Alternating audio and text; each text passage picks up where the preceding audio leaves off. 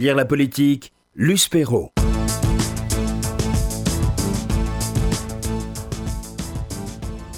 Anne Muxel, donc, je suis ravie de vous retrouver pour votre livre Politiquement jeune, édité par la Fondation Georges Jaurès et les éditions de l'Aube. Alors, politiquement jeune, comment le définissez-vous? Jeune, c'est quel âge d'abord? Ensuite, c'est quel temps de la vie? Ça, On est de quelle tranche de vie? Et comment ces jeunes sont-ils politiquement concernés? Comment se construisent-ils comme citoyens? Oui, alors c'est vrai que dès l'instant où l'on prononce le mot jeune ou le mot jeunesse, eh ben, cela appelle un tout petit peu de, définir euh, ce à quoi on pense, des seuils, de quoi on parle. Et c'est pas si facile euh, aujourd'hui dans, dans, les sociétés contemporaines où, euh, bon, cela fait quand même un, certain temps qu'on a pu constater un allongement de cette période que représente le temps euh, de la jeunesse, qui est un temps de transition hein, entre, entre l'enfance, en tout cas entre une situation de, d'hétéronomie hein, euh, par rapport, euh, par rapport euh, au monde adulte, et puis l'accès à une autonomie complète, une autonomie résidentielle, une autonomie financière, une autonomie par le travail, une autonomie amoureuse, par la construction d'une famille. Et donc on voit que cette période hein, s'allonge. elle s'est profondément allongée et qu'aujourd'hui, en gros, hein, eh bien, elle va euh, voilà, elle, couvre à peu près 15 ans finalement de, la vie de la vie d'un individu. Ça commence quand même à 18 ans, âge où l'on peut voter. Ah, ça commence à 18 ans, mais on peut se marier euh, avant 18 ans, fonder une famille euh, avant 18 ans. On peut euh, aussi travailler avant l'âge de, de, 18 ans. Donc 18 ans, c'est le moment où on accède à une légitimité d'expression voilà, citoyenne au travers du vote. Mais il y a de plus en plus de pays euh, de pays démocratiques et de réflexion qui euh, imposent l'idée que peut-être il faudrait aussi euh, eh bien, euh, euh, penser à l'acquisition d'un droit de vote à partir de l'âge de, 16 ans. On ne va pas forcément entamer ce débat, mais tout cela pour dire que les seuils d'âge ne cessent de, ne cessent de vaciller. Et ce qui est sûr, en tout cas, et particulièrement en France, c'est qu'en tout cas, ce qui pourrait marquer une éventuelle fin du temps de la jeunesse, eh bien, ce moment-là, c'est vraiment reculer dans le temps, car il est de plus en plus difficile pour les jeunes d'accéder à un emploi stable, d'accéder à une indépendance euh, financière vis-à-vis de leur famille ou des aides euh, auxquelles ils peuvent euh, prétendre, de trouver un contrat de travail définitif, de trouver un logement accessible qui leur permette et, d'asseoir donc et de vivre pleinement cette autonomie. Donc voilà, c'est plutôt autour de la trentaine, hein, éventuellement, que, que cela intervient. Alors, il y a deux mots qui semblent les définir, d'après les enquêtes euh, auxquelles vous faites référence. Et ces deux mots semblent recouvrir vraiment leurs priorités. Est-ce que ce sont des priorités morales? Est-ce que ce sont des priorités de citoyens? C'est pas très très clair. C'est justement, je voudrais bien que vous me définissiez euh, ces deux mots par rapport aux jeunes. C'est liberté et respect. Alors les libertés, c'est quoi? Il semble qu'elles soient surtout individuelles. Alors la liberté, effectivement, c'est quelque chose qui est chevillé au corps euh, de, dans, dans, la jeunesse et d'ailleurs qui est, qui est une notion, je dirais, qui est intrinsèque à l'idée même euh, de jeunesse. Hein. ça a toujours été un moment, euh, un moment où euh, s'affirme, hein, s'affirme la liberté contre toutes sortes de contraintes, où l'on revendique ses libertés et sa liberté justement dans le passage à cette autonomie dont je parlais. Alors cette liberté, elle, est aussi, euh, elle s'exprime aussi dans sa dimension, euh, dans sa dimension collective, au travers de euh, l'idée que les jeunes ont, et bien qu'il faut respecter la liberté d'agir, de, penser des autres qui ne sont pas forcément comme soi, la liberté soi-même évidemment d'agir et de penser comme on le veut.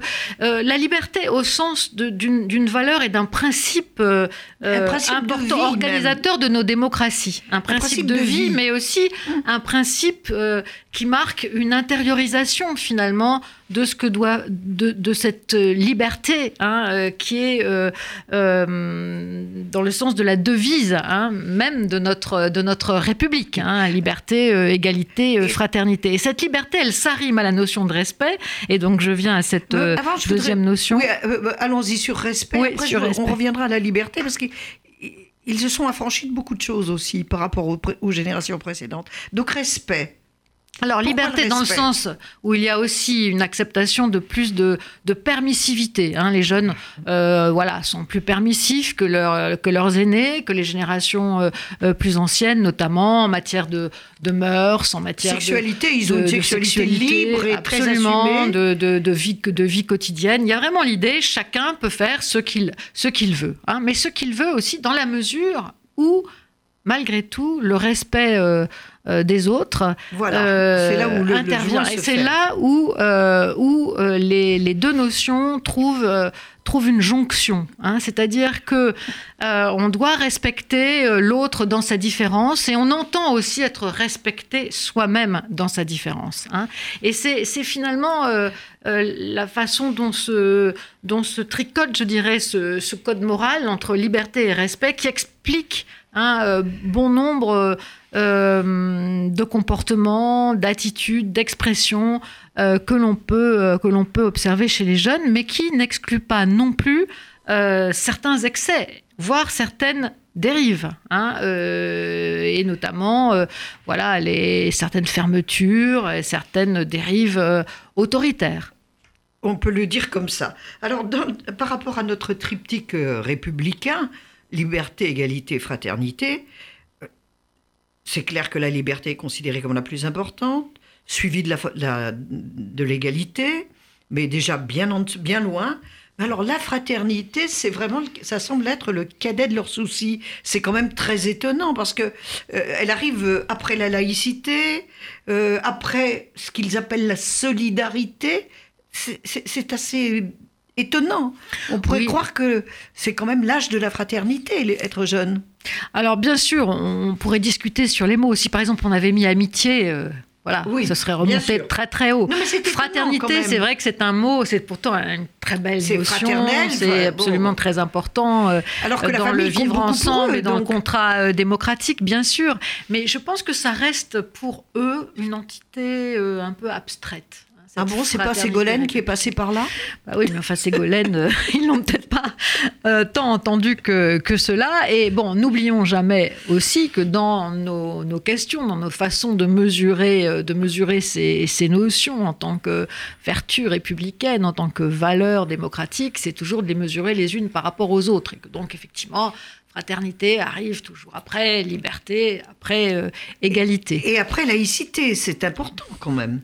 Après laïcité euh, aussi, bien sûr, mais parce que là, je pense que ce sont effectivement des, jeunes, euh, les jeunes Français sont malgré tout porteurs de ces valeurs républicaines qui leur ont été beaucoup enseignées à l'école. Et voilà, et la, notion de laïcité est ô combien présente hein, dans, dans les établissements scolaires publics notamment.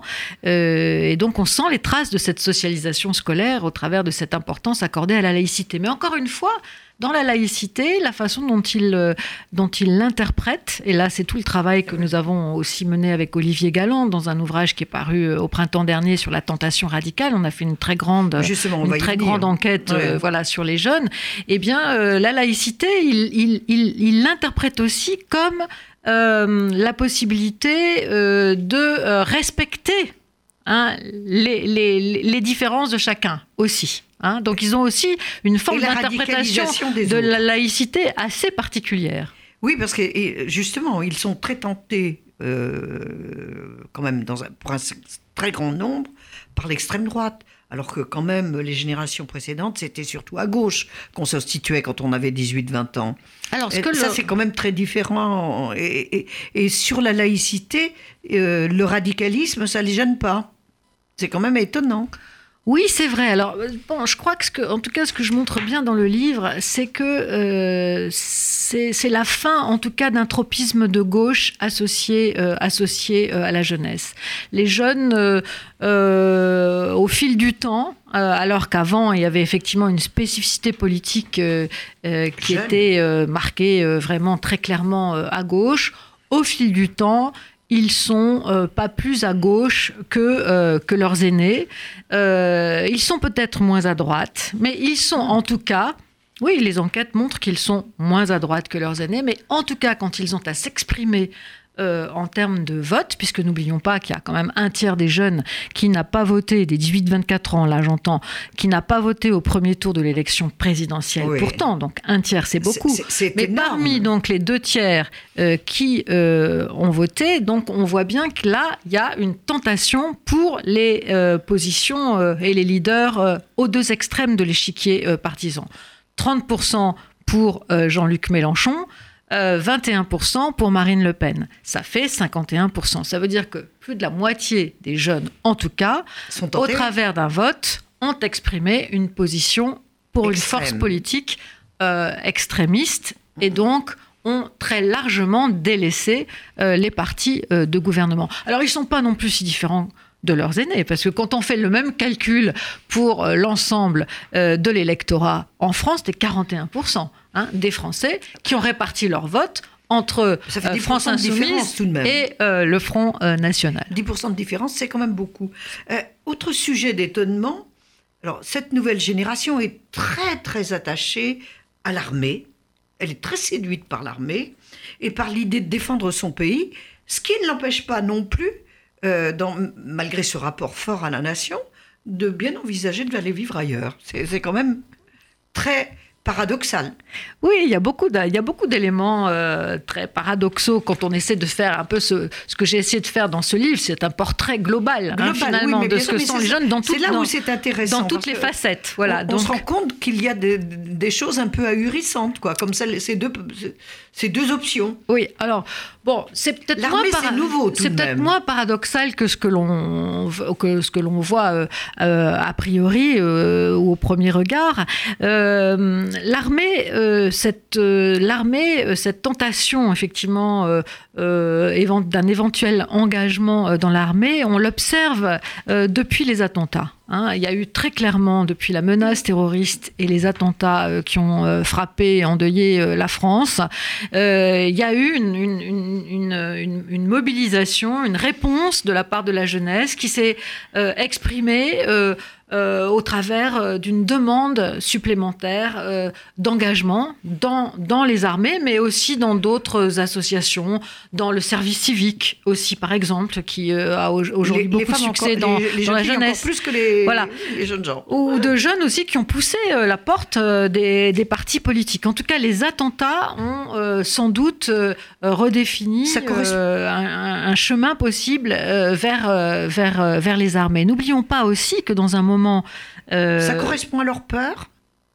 À oui, Bien sûr, bien sûr, oui, oui, non, bien sûr, ça correspond à, leur peur, mais euh, je dirais aussi que dans le chemin euh, qu'ils trouvent éventuellement vers les armées, d'abord, il y a plus cette cet antimilitarisme hein, qui pesait euh, sur le rapport euh, euh, aux armées porté par les jeunes des générations 60, des, années 60, des années 70, donc depuis la fin de la, de la, conscription, pardon, de la, de la conscription, depuis la fin de la conscription, il y a évidemment, bien sûr, voilà, une, une, image, une image plus positive qui s'exprime à l'égard des armées. N'oublions pas aussi que dans les baromètres de confiance euh, euh, politique à l'égard des institutions que, que, nous faisons régulièrement, par exemple au CEVIPOF, euh, c'est l'armée hein, qui est l'institution en France vis-à-vis de laquelle les gens expriment le plus, de, le plus de confiance. Donc les jeunes, évidemment, s'inscrivent dans cette... On ne doit donc pas s'étonner du montant de la cagnotte pour, en faveur des gendarmes. Et... Oui, tout à fait. Tout à fait. Ça la police et les armées, les fonctions régaliennes. Donc ça, ça correspond aussi d'une façon plus fondamentale à cette demande d'ordre hein, euh, sur le plan collectif qui s'exprime aussi, hein, euh, euh, qui s'exprime aussi dans les demandes des, des, des, citoyens, des Français, mais aussi, aussi des jeunes. Les jeunes. Hein. Et donc on voit bien qu'il y a à la fois une demande de liberté individuelle, cette demande de liberté individuelle dont on parlait tout à l'heure, mais, aussi en même protection. temps une demande d'ordre collectif. Hein. et cette demande d'ordre collectif, d'ailleurs, elle trouve après, évidemment, à s'exprimer au travers de, de voilà, de, de, des exutoires que représentent des paroles de, populistes ou de leaders plus autoritaires. Hein. Donc on voit bien que là, c'est ce qui est en eh tension et, ça travaille la jeunesse. Alors sur, sur votre euh, remarque euh, quant au fait qu'en même temps les jeunes ont envie de partir, effectivement, hein, 70% euh, des jeunes dans l'enquête Generation What, qui était une grande consultation menée sur l'ensemble de la jeunesse, sont prêts à quitter le pays, vivre et travailler ailleurs. Mais ça, c'est parce qu'aussi, il y, a, y, a, une panne euh, des perspectives d'avenir dans ce pays. Il y a un chômage euh, très important qui maintenant euh, travaille, un pessimisme qui, qui, s'affirme hein, d'année en année. Et donc les jeunes ont, du mal à penser que la société française leur donne des perspectives de travail, des perspectives de promotion sociale satisfaisantes. Et donc pourquoi pas aller ailleurs?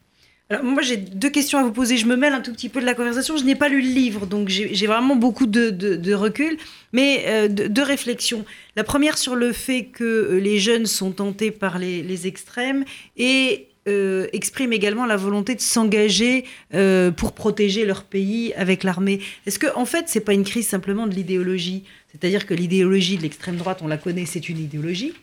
L'extrême gauche a une idéologie aussi très forte, on la connaît, c'est les S'engager pour son pays, bah, c'est une idéologie, c'est vouloir participer d'eux. Est-ce que finalement, ça n'est pas, une fois de plus, un constat d'échec des partis, je dirais, démocratiques et euh, que nous avons euh, connus comme les partis socialistes, républicains, etc., dont finalement l'idéologie est beaucoup moins marquée et, et beaucoup plus floue? Ça, c'est la première question. La deuxième question concernant le désir des jeunes de, euh, de, de, de, partir, est-ce que la mondialisation aussi n'y fait pas euh, pour beaucoup? C'est-à-dire qu'aujourd'hui, quand vous faites de la finance, quand vous faites du droit, euh, eh bien, on vous demande d'avoir une expérience à l'étranger. Donc, ça fait partie d'un cursus qui est un cursus que notre génération a beaucoup moins connu, me semble-t-il.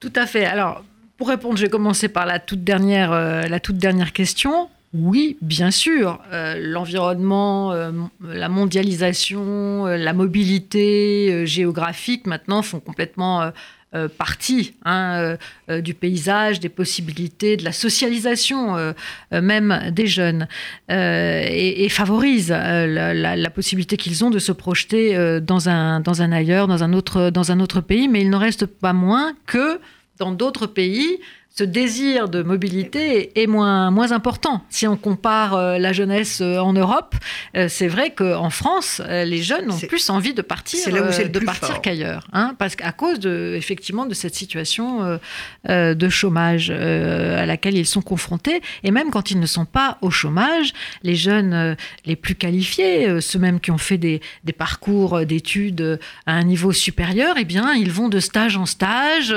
ils sont reconduits dans dans des, dans des positions euh, euh, souvent précaires et, ce n'est pas, ce pas fait pour euh, encourager leur volonté de, de, rester et de mener des carrières en France.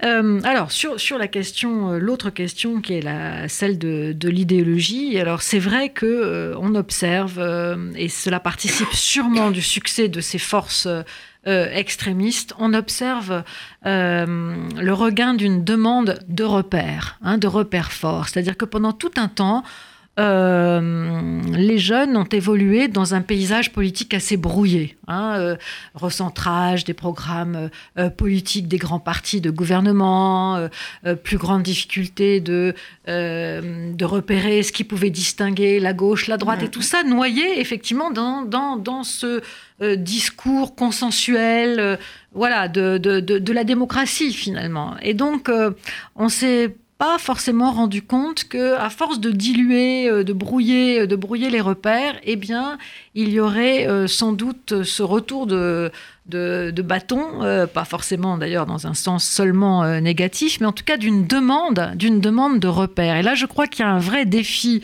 pour les partis de gouvernement, pour les partis démocrates, mais c'est vrai à l'échelle de l'Europe, de savoir impulser des valeurs fortes, des repères forts, à partir desquels les jeunes euh, les jeunes, euh, les jeunesses européennes euh, puissent se référer et donc pour lutter contre la séduction et l'attractivité que représentent sur ce terrain les forces extrémistes à gauche comme à droite et les, radicalités de tous ordres. Hein. Et ça, je crois que là, il y, a vraiment un, pari très fort pour les, les, partis politiques de, gouvernement. Hein, euh. Donc la crise de la démocratie, pour conclure, est encore plus profonde chez les jeunes que sur l'ensemble des populations en Europe. Oui, tout à fait, parce qu'on observe, et ça toutes les enquêtes le montrent, que cette déconsolidation euh, démocratique que l'on observe, eh bien, elle a un, impact vraiment dans le renouvellement générationnel, et que les jeunes sont plus ouverts euh, que leurs aînés à euh, l'idée, l'éventualité d'autres régimes politiques que euh, le régime euh, démocratique. Et ça, on le sent bien à, l'œuvre dans, dans, dans le renouvellement générationnel. C'est très nouveau, c'est préoccupant. Et il y a urgence probablement pour que voilà, les forces démocratiques traditionnelles, les forces de gouvernement s'emparent hein, d'un discours euh, qui permettent aux jeunes euh, non seulement de trouver des valeurs fortes auxquelles se référer, des projets politiques euh, solides et efficaces, mais aussi des perspectives d'avenir, la possibilité pour eux d'imaginer la société dans laquelle ils vont se, se projeter. Anne Muxel, merci. Je rappelle le titre de votre ouvrage. Politiquement jeune, c'est publié par les éditions de l'Aube avec la participation de la Fondation Jean Jaurès. Et précipitez-vous, précipitez-vous dans toutes les bonnes librairies, vous comprendrez mieux la France d'aujourd'hui. Merci.